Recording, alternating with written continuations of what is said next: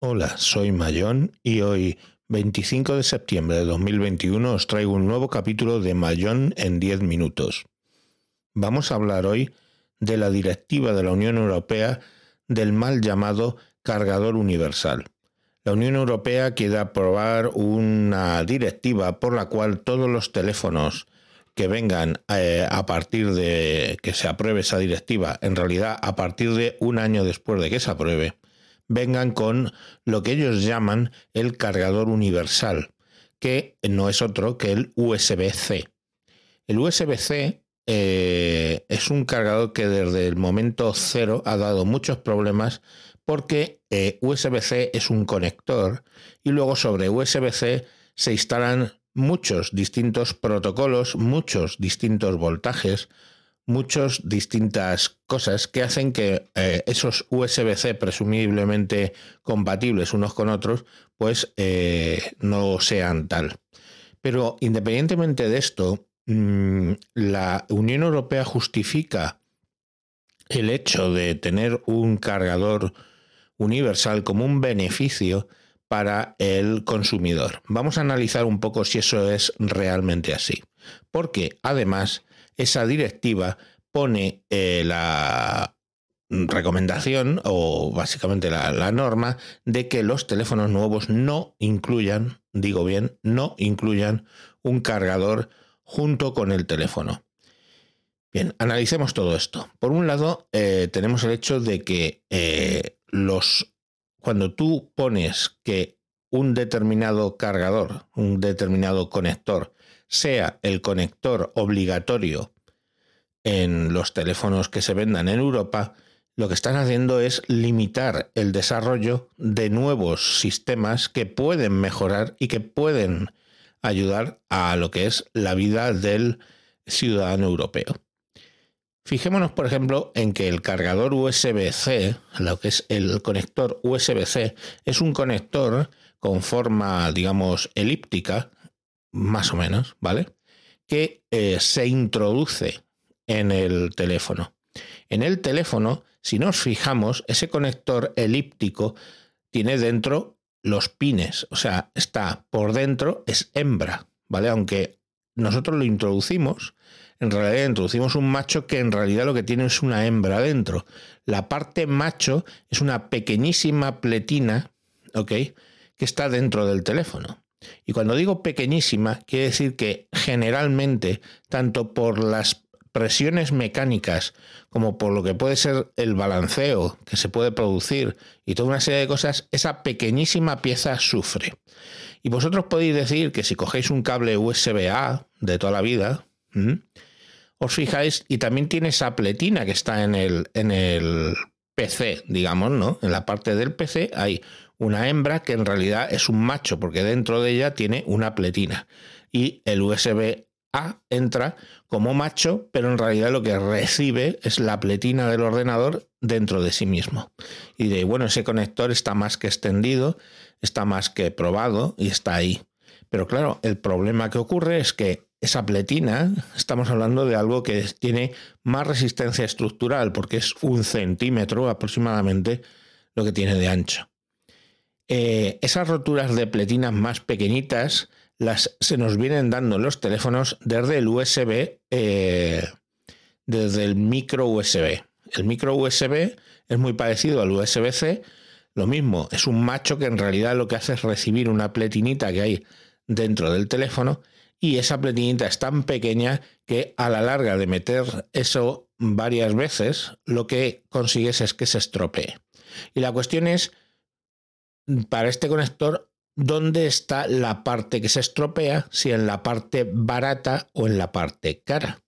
Si yo tuviera un cargador del modo que esa pletina que yo introduzco, esa parte digamos más débil, esa parte que sufre de problemas de fuerzas mecánicas, si eso estuviera en la parte del cargador, oye, yo estoy, se me estropea y a las malas tengo que cambiar un cargador que a lo mejor que va a costar en eBay, eh, en, Amazon o en cualquier sitio, 5, eh, 10 euros, 15 a lo sumo. Pues bueno, estoy eh, solucionando eso. Pero, pero no es así, ni en el micro USB, ni en el USB-C. La parte débil está en el teléfono, la parte estructuralmente débil está en el teléfono. Y todos sabemos lo que supone la más mínima reparación en un teléfono, en teléfonos que actualmente están diseñados prácticamente para no ser reparados.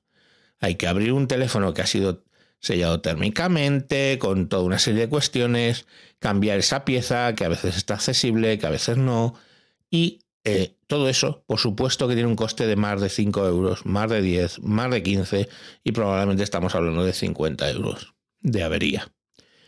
Entonces, eh, la cuestión es que obviamente se ha elegido una cosa que no es ni con diferencia el mejor eh, la mejor solución técnica. Entonces, ¿cómo pretendes decir que defiendes los intereses del consumidor cuando lo que propugnas es un, un eh, conector que por su propia idiosincrasia, su forma de funcionar, hace que la parte dañada generalmente esté en la parte más cara?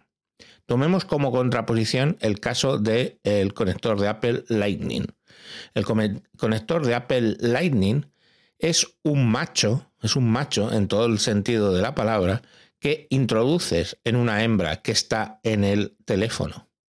¿Vale? La hembra, lógicamente, sufre menos carga eh, de sufrimiento mecánico que lo que es el macho que se introduce. Con lo cual, en el caso de rotura, generalmente la rotura va a venir en la parte que se introduce, en la parte barata, en el transformador. ¿ok? No en la parte cara, que es la que lo recibe.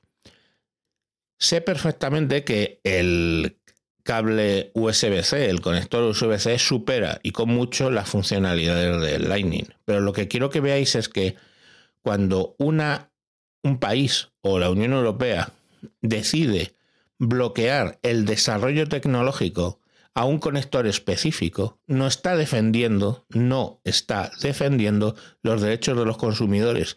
Lo que está frenando es el desarrollo de otros conectores que posiblemente sean mejores que los que eh, actualmente estamos en uso. Es normal, la evolución tecnológica está ahí, se va a ir evolucionando tecnológicamente todo, pero el problema que tenemos es si tú por ley paras esa evolución tecnológica. Supongamos que el día de mañana sale el USB-D de dedo.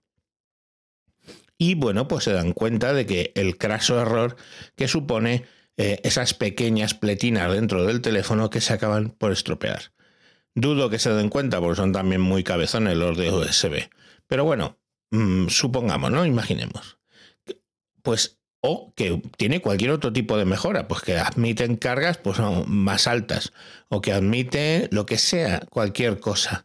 No sabemos cómo va a evolucionar la tecnología, no sabemos qué nos van a ofrecer como beneficio.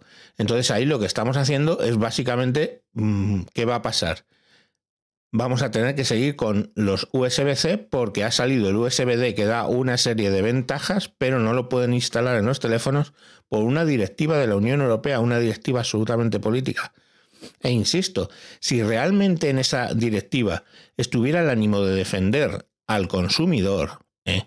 no hubieras añadido de rondón el hecho de tenerte que comprar un cargador nuevo cada vez que tú tienes el teléfono.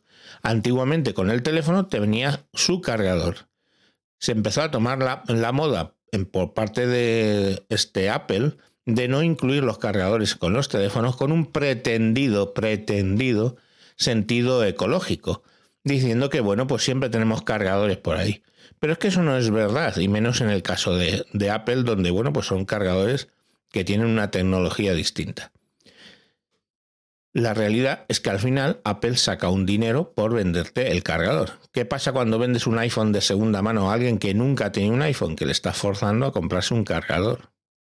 Y los cargadores no son un problema ecológico en el sentido de que, bueno, son cosas que duran bastante, lo primero, pero es que además, pues cuando se estropean no tienen reparación. Si vosotros abrís un cargador, eh, es un transformador, una cosa muy pequeña cuatro diodos eh, con un puente de Zener eh, y, poco más, y unos chips, pero eso tiene muy mala reparación, por no decir ninguna. Pero es que son baratos. Lo tiras, compras otro. Y que luego ya, otra cosa es que tú exijas que los cargadores sean reciclables, que todo, todo eso sí que son cosas que tú puedes exigir. Pero desde luego lo que no puedes exigir es que tengan una tecnología X, Y o Z, porque impides el desarrollo de otras tecnologías que a lo mejor sí son un beneficio. Y ya os digo que yo no veo el beneficio económico para el ciudadano medio en el hecho de, tener eh, que utilizar un cargador determinado en todos los teléfonos. Comodidad, pues no lo sé. Mira, yo os digo, yo tenía un montón de cosas eh, con micro USB. Las he tirado. Tenía un montón de cargadores USB-C. O sea, micro USB ¿Los he tirado? No, lo que he comprado en eBay, pues me parece que fueron como por 3 euros, un montón de adaptadores de micro USB a USB-C. Y lo único que hago es ponerle ese pequeño adaptador, que es una cosa del tamaño de la clavija de un USB-C, o sea, es una cosa mínima, es como la falange de mi dedo meñique, la primera falange. Eso directamente, y más pequeño que eso, de hecho, lo conecto en mi cargador antiguo y ya tengo un cargador nuevo. Entonces, ¿por qué esa misma actitud no se puede seguir con el hecho de que si mañana sacan un cargador de lo que sea, pues mm, tú te llevas ese pequeño adaptador y lo pones? Dicen, no, es que así cuando vas a casa de alguien, de un amigo, pues si tú tienes un teléfono, sabes que va a haber un cargador allí.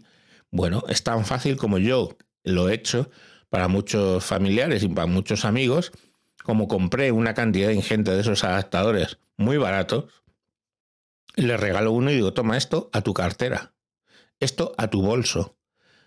Y directamente, pues cuando tú llegas a, una casa, si te encuentras con que el cargador que tienen es micro USB, le pones el adaptador y le metes tu, tu, tu clavija micro, o sea, USB-C y ya está. No hay ningún problema. Lo has solucionado por un euro. Y si el día de mañana sacan el cargador mm, USB-J, ¿eh?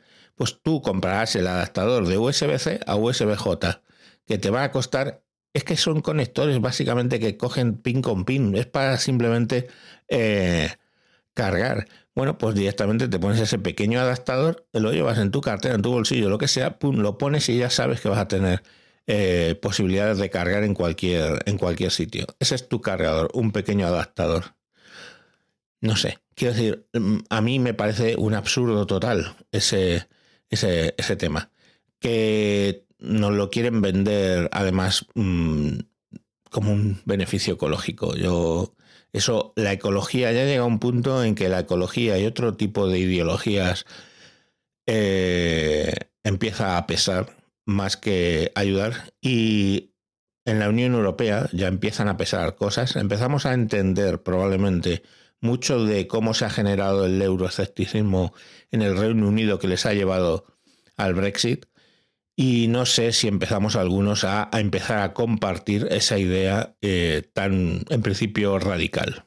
Cuando hay una entidad que no ayuda, sino lo que hace es ralentizar el desarrollo tecnológico. Cuando te venden ideas como presumiblemente mm, de tu beneficio económico, pero en realidad al final no solamente pagas más, sino que encima tienes que financiar a esa institución con tus impuestos, pues eh, empieza a cuestionarse realmente si eso es un beneficio o no es un beneficio para el consumidor. Venga, un saludo y hasta próximos capítulos. Adiós.